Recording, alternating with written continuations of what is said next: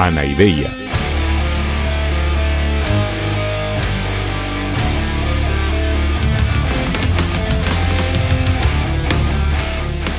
Podcast cínico de divulgación filosófica.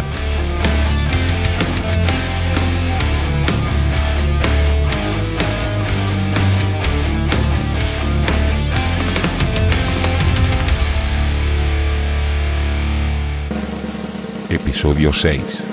Heráclito el Malafollá.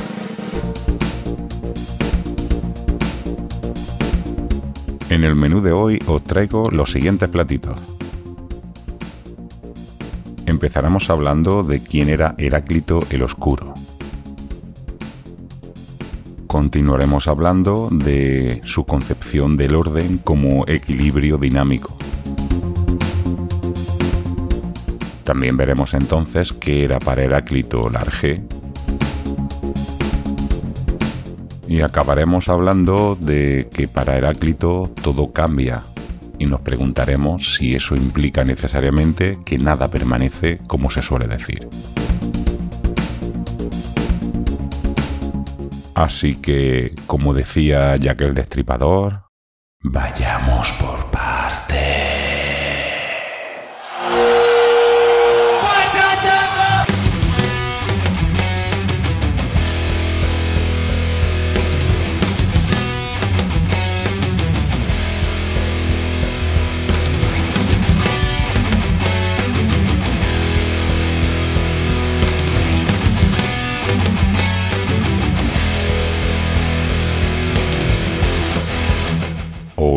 Hola, mis queridos drugos.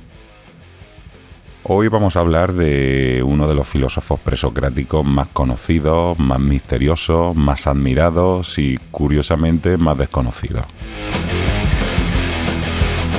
Se trata de Heráclito de Éfeso, al que se le solía llamar Heráclito el Oscuro. Se le llamaba el oscuro porque realmente escribía de manera muy metafórica, muy poética, en forma de aforismos, entonces como era un poco difícil interpretarlo lo que escribía, y parece que lo que decía, pues se le llamó el oscuro. Además parece que era un tío muy serio y se le llamaba Agelastos, que significa el sin risa. Es decir, con todas las de la ley, podríamos llamarlo Heráclito el malafollá.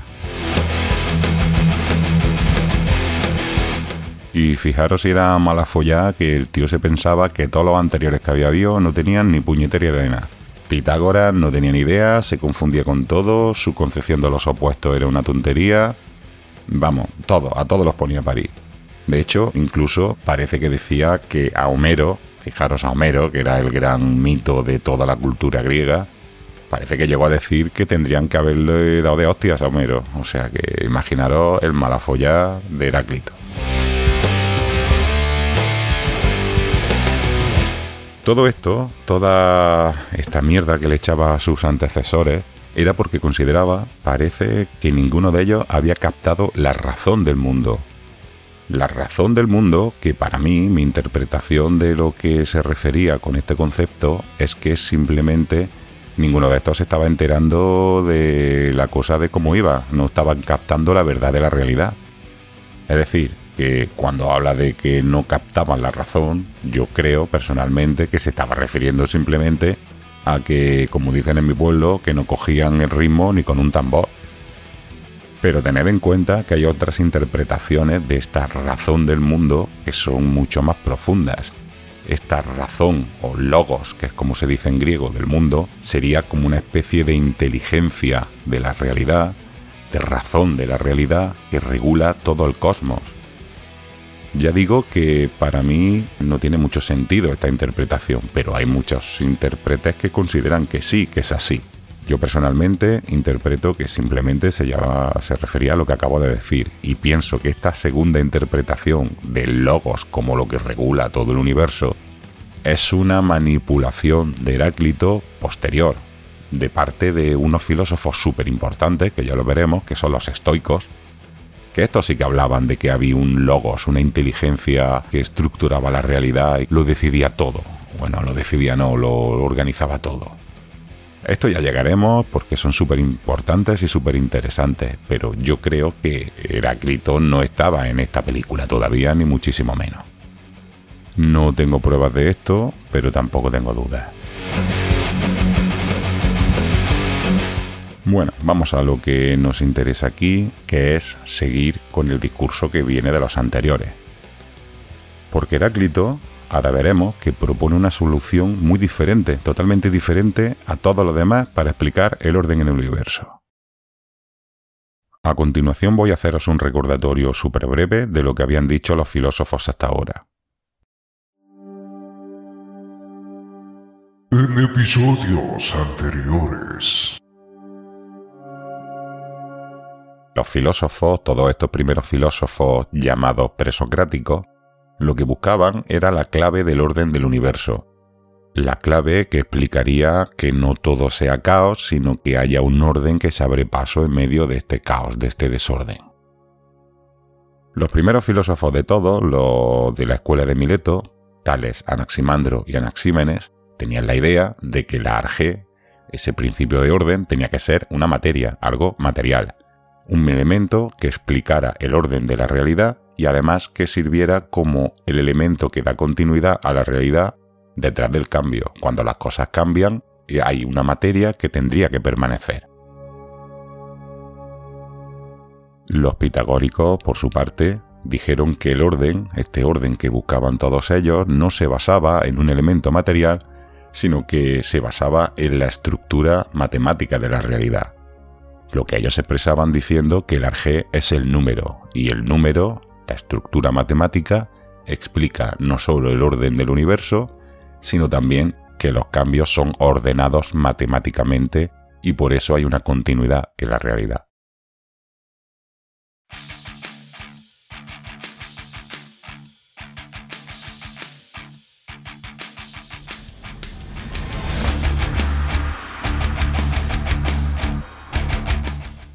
Y entonces, ¿qué decía Heráclito que no tiene nada que ver, que es una respuesta totalmente original, como decía antes? Pues ojo cuidado que ahora viene una afirmación loca loca. Heráclito afirmaba que el orden del universo viene del caos.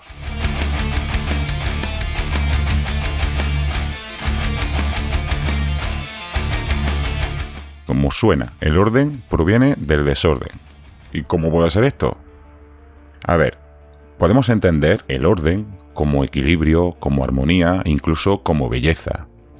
Todos estos términos son conceptos afines y de hecho los griegos cuando hablaban de orden se estaban refiriendo a todo esto. No solo se referían a lo que nosotros llamamos estrictamente orden, sino también a lo que llamamos armonía, a lo que llamamos incluso belleza o equilibrio. Todo eso era el orden que estaban buscando.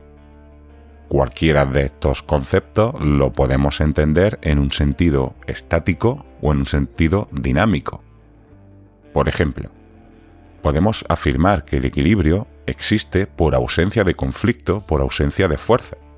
Cuando algo está en equilibrio, puede estarlo de manera estática, un equilibrio estático, porque haya una ausencia de fuerzas que lo desequilibran, pero también puede haber un equilibrio dinámico, que se base en que hay muchas fuerzas que confluyen sobre ese algo y entre todas se anulan y esa cosa permanece en equilibrio. Eso sería un equilibrio dinámico.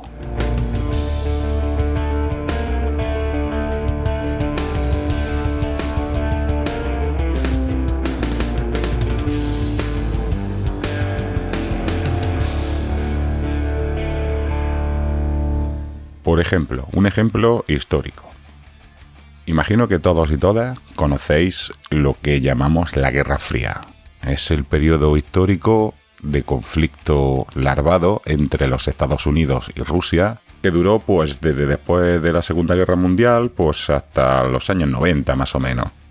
Durante todo este tiempo, el bloque soviético y el bloque occidental estuvieron en equilibrio, estuvieron en paz yo siempre digo que es el nombre peor puesto de la historia, porque lo llamado Guerra Fría fue una paz caliente, una paz basada en tensión. En aquella época, los americanos, por ejemplo, se iban armando, iban encontrando armas cada vez más poderosas. Lo que pasa es que al mismo tiempo los soviéticos, los rusos, también se iban escalando en su potencial militar. Y más o menos fueron siempre a la par.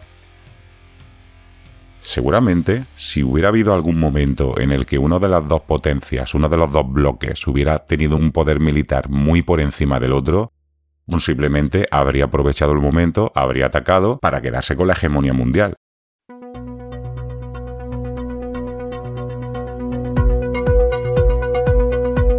Pero claro, no lo hacían porque temían que el otro iba a responder con una fuerza equivalente y que seguramente sería una destrucción mutua. Entonces fueron escalando en potencial militar cada vez más, cada vez más, cada vez más, hasta llegar a una situación de locura en la cual había potencial militar para destruir el planeta entero como 500 veces, quiero recordar. No sé si 500 o 200 o 1000, pero una burrada. Pero nunca llegó a petar el conflicto. Siempre fue una paz, siempre hubo un equilibrio. Ahora bien, este equilibrio entre los dos bloques durante la Guerra Fría no era un equilibrio estático, sino que era un equilibrio dinámico. Un equilibrio surgido no de la ausencia de conflicto, no de la ausencia de tensión, sino que era un equilibrio surgido de la tensión, surgido de la anulación o de la compensación de las tensiones de los opuestos.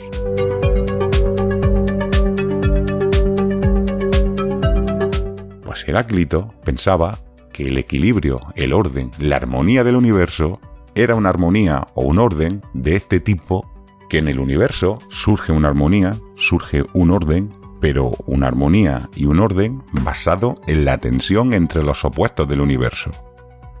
Lo grande se opone a lo pequeño, lo frío se opone a lo caliente, la salud se opone a la enfermedad, la juventud a la vejez, la riqueza a la pobreza, la fuerza a la debilidad, la vida a la muerte, la luz a la oscuridad, en general, todo está lleno de opuestos. Es un poco, si conocéis, la idea oriental, evidentemente Heráclito no hablaba de esto, pero el concepto taoísta del yin y el yang es una concepción de la realidad muy parecida, que seguramente os sonará más que todo esto. Al final, el equilibrio de la realidad es un equilibrio fruto de las tensiones equilibradas, fruto de la tensión entre el yin y el yang.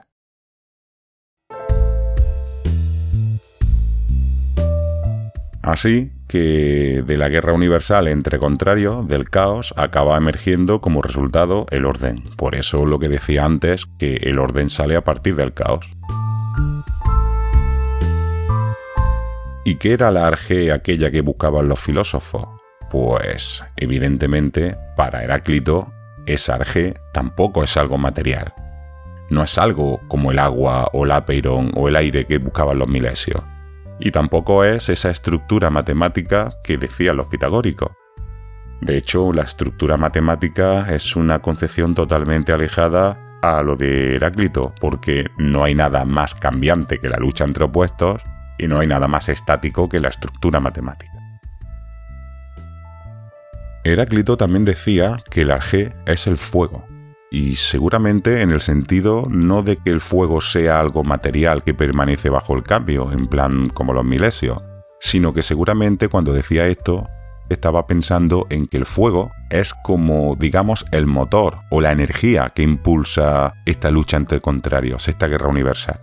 Es decir, que el fuego como arjé no hay que entenderlo como algo material, que de hecho ya el fuego es un elemento muy poco material, pero en cualquier caso hay que entenderlo incluso más de manera más abstracta, como la gasolina que impulsa el cambio, la gasolina que impulsa la lucha entre opuestos, como la energía de esa confrontación entre opuestos, de esa confrontación entre el yin y el yang en definitiva. O quizás simplemente se refería al fuego como una metáfora de la realidad, queriendo decir que el universo es como una gran hoguera en la que todo es caos y destrucción constante, pero que al final es algo ordenado y armónico, incluso bello.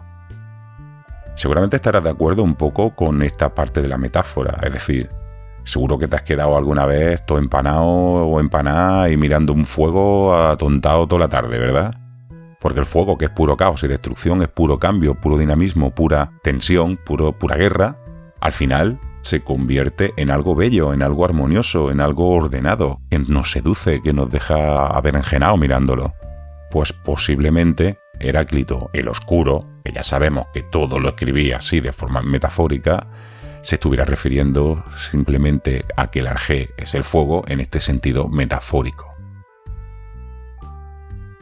No sabemos cuál de las dos interpretaciones es la buena, ambas son razonables.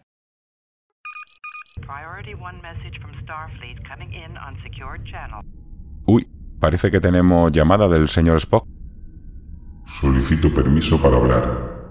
Que sí, que tiene usted permiso para hablar siempre. Quisiera señalar que según lo que usted ha explicado, habría una incoherencia importante entre Heráclito y todo lo que nos había explicado anteriormente en otros episodios. Mm, a ver, ¿a qué se refiere usted? ¿A qué incoherencia? Había dicho usted que todos los filósofos anteriores señalaban que el arjé era aquello que permanecía bajo el cambio dando continuidad a la realidad, ¿no? Mm, sí, sí, es correcto. El arjé también es el principio de permanencia bajo el cambio, ya lo vimos. Pues entonces no tiene mucho sentido lo que dice este pensador Heráclito. Si el arjé es la lucha entre los opuestos en tensión, ¿qué es lo que permanecería entonces bajo el cambio? ¿Cómo explica Heráclito la permanencia de la realidad? A ver, pues justamente ha tocado usted otro de los puntos claves de este pensador. Heráclito pensaba que todo cambia, que la realidad entera está siempre cambiando en cada instante. Y como resultado de toda esa tensión y de esa guerra universal, pues el universo está siempre en continuo devenir. Es decir, que nada permanece idéntico a sí mismo, sino que todo va cambiando respecto a sí mismo. Y todo cambia además de un instante a otro. En cada instante todo el universo ha cambiado. Por tanto, para Heráclito, el orden del universo no está reñido con el hecho de que todo cambie. Es decir, que aunque todo cambie en cada instante, sigue habiendo orden en el universo. Se podría pensar o podríamos decir que lo que intentaba decir Heráclito es que el cambio es como digamos otro frente más de esa guerra universal de la que hablábamos antes. Es decir, que el hecho de que todo esté cambiando siempre es parte, siguiendo la metáfora, de esa llama del universo. En definitiva, el orden dinámico del universo que hemos visto no solo incluye la lucha entre los opuestos, sino que también incluye el devenir de un universo tensionado por el propio cambio. Todo esto me vuelve a parecer pura metáfora, pura irracionalidad totalmente acientífica. Me temo que hemos retrocedido en el progreso científico que estábamos viendo. Bueno, yo no sé si diría tanto como eso, pero desde luego sí que es verdad que el planteamiento de Heráclito sigue pues una lógica un poco diferente a la, a la, lógica de los demás que hemos visto y que está un poco más alejada del racionalismo este creciente que estábamos experimentando, ¿no? Con los diferentes filósofos que habíamos visto hasta ahora. Pero a ver, no se preocupe usted, señor Spock, que enseguida vamos a llegar a Parménides, que ya le adelanto yo que será muchísimo más racionalista aunque ahora que estoy pensando no sé si le van a gustar las conclusiones a las que llega con su extremo racionalismo. De acuerdo. Espero la siguiente misión para juzgar. Ahora solicito permiso para cerrar la comunicación. Que sí, que sí. Permiso concedido. Adeusiao, señor Spock.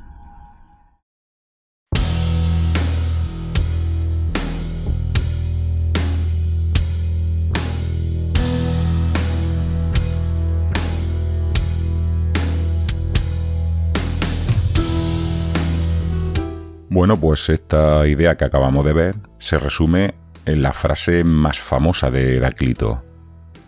Todo fluye, nada permanece. Y además esta frase también se complementa con el archifamoso ejemplo del río, que seguramente también te sonará. Es imposible bañarse dos veces en el mismo río.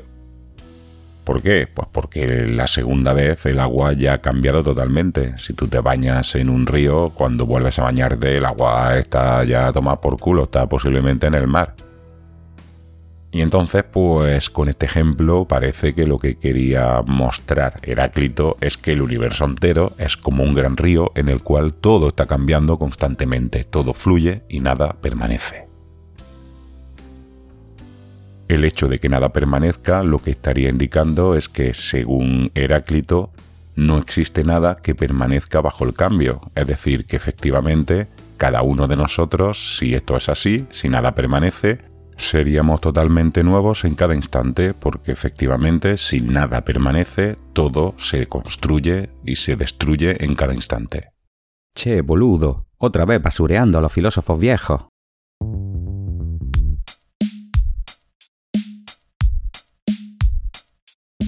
Vaya porceo, ya tenemos aquí a Diógenes otra vez protestando como siempre. A ver, ¿qué pasa ahora? No me digas que tampoco te gusta Heráclito, porque yo creo que este es un poco de tu palo, ¿eh? Pero qué decís, pelotudo. Heráclito era un pibe macanudo, fue el más grande de los filósofos viejos. Sos vos que lo basureás haciéndole caso al mentiroso de Platón. Heráclito nunca dijo esa macana de todo fluye, nada permanece, ni tampoco esa mierda de ejemplo del río. No sé si lo decía el pelotudo de Crátilo o se lo inventó directamente Platón. A ver, os explico a lo que se refiere Diógenes. ya sabéis que hay un problema con las fuentes de los filósofos presocráticos en general. Bueno, de hecho con Heráclito no pasa tanto, porque de hecho de Heráclito nos han llegado bastantes fragmentos directamente escritos por él. Pero aún y así, mm, algunas de las cosas que sabemos sobre Heráclito se basan en fuentes indirectas. En este caso, curiosamente, Aristóteles casi no nos dice nada de él. Seguramente porque su planteamiento era poco racionalista y le hizo a Aristóteles perder el interés directamente. En cambio, Platón sí que nos habla de él. En una de sus obras, ya sabéis, de esa especie de obra de teatro que los que os hablé, aparece Crátilo, de hecho es un diálogo que se llama Crátilo. Y Crátilo era uno de los seguidores de, de Heráclito, uno de los Heraclíteos famosos que acabó, pues como muchos, acabó viviendo en Atenas y interactuando con Sócrates y esta gente. La famosa frase que he dicho antes, esa famosa que está en tatuajes en nombre de grupos y tal, lo de panta, rey en griego, todo fluye y nada permanece, en realidad no sabemos ni tenemos ningún testimonio directo de que la dijera ni la escribiera Heráclito. Realmente, esa frase está sacada de este diálogo, del crátilo.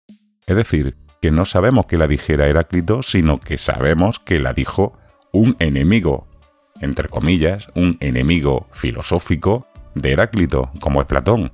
Y justamente la dijo para cargársela a continuación, porque está argumentando contra Crátilo, que Crátilo defiende los argumentos básicamente de, Heráclito, claro, es su sucesor.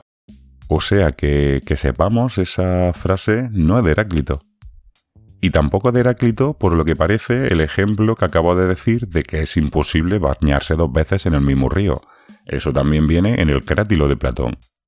Pero Heráclito no dijo eso, que sepamos.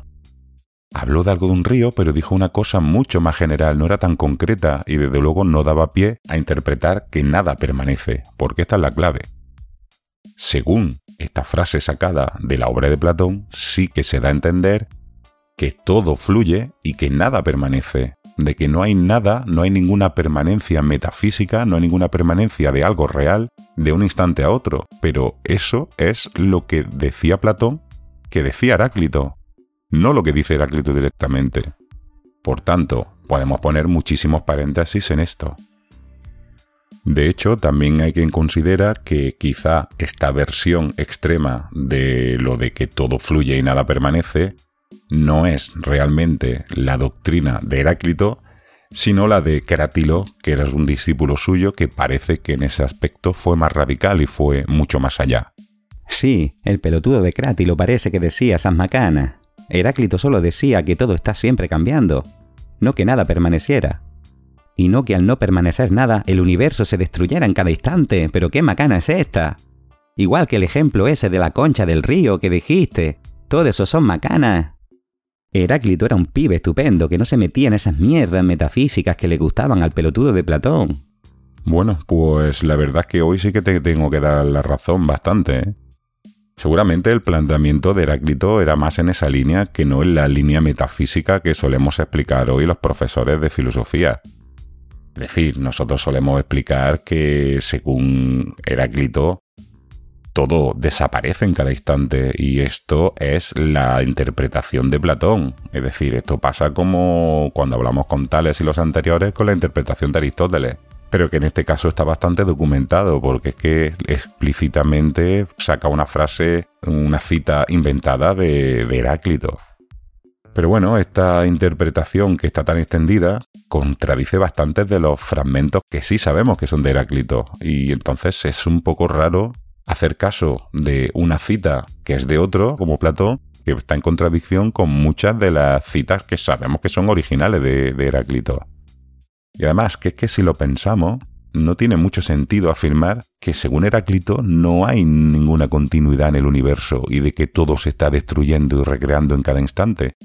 Porque es que ya hemos visto que él mismo habla de que hay un orden, de que hay una continuidad en el universo fruto de esa especie de motor continuo que es la lucha entre opuestos. Es como lo que le da un motor continuo de estabilidad. Por tanto, no sé hasta qué punto esta versión que estamos acostumbrados a explicar a los profesores no hemos caído en una manipulación muy burda de un enemigo de Heráclito, declarado, como es Platón, que es uno de los grandes racionalistas. Viste, como Platón y Aristóteles son el mal. Bueno, bueno, tú es que les tienes mucha manía. Yo creo que en realidad Disney es el mal. Mis alumnos ya me entenderán esto que acabo de decir y los oyentes yo creo que me irán entendiendo poco a poco conforme avance el podcast que nos irán saliendo cositas de Disney y os demostraré que Disney es el mal. Tus alumnos. Vos tenés alumnos. Pues claro que tengo alumnos. Yo soy un profesor de filosofía. ¿Pero qué vas a enseñar vos? Si vos sos un chamullero. Ahora sí que me regreso a mi tinaja con mis perros. Decía a tus alumnos que se agarren un farol y se pongan a buscar un profesor. Sayonara, baby. Bueno, muchas gracias, Diógenes. Adeus, aún. Ya hemos llegado al final del episodio, así que ya solo me queda despedirme de vosotros. Recordándoos como siempre que os suscribáis en Spotify, en iVoox, en Apple Podcasts, en Google Podcasts que os suscribáis al podcast porque así recibiréis notificaciones cada vez que yo suba un episodio. Además también os recomendaría que me siguierais en las redes sociales, por la cuenta arroba tanto en Instagram como en Twitter. Aunque ya dije el otro día que estoy valorando y quizá para cuando emita este episodio ya esté funcionando mi TikTok. A ver qué locura me sale de ahí. Sabéis también que tengo una cuenta de mail del podcast que es anaideiafm.gmail.com en la cual podéis llegarme, podéis hacerme llegar dudas, sugerencias y comentarios en general. Y bueno, me gustaría que me ayudarais un poco a difundir el podcast si os está gustando. A mí ya si podéis imaginar que me cuesta un esfuerzo importante, pero creo que es un, que es un proyecto interesante y si le puedes ir comentando a las personas que conozcas, amigos, a compañeros y a través de las redes sociales también, pues os agradecería que me ayudarais a llegar a más gente. Porque está llegando, pero siempre habrá gente que podría resultarle útil y, pediría ayuda en este, en este aspecto. Bueno, pues ahora sí que estamos al final de todo, así que con esto y un bizcocho hasta el martes a las 8.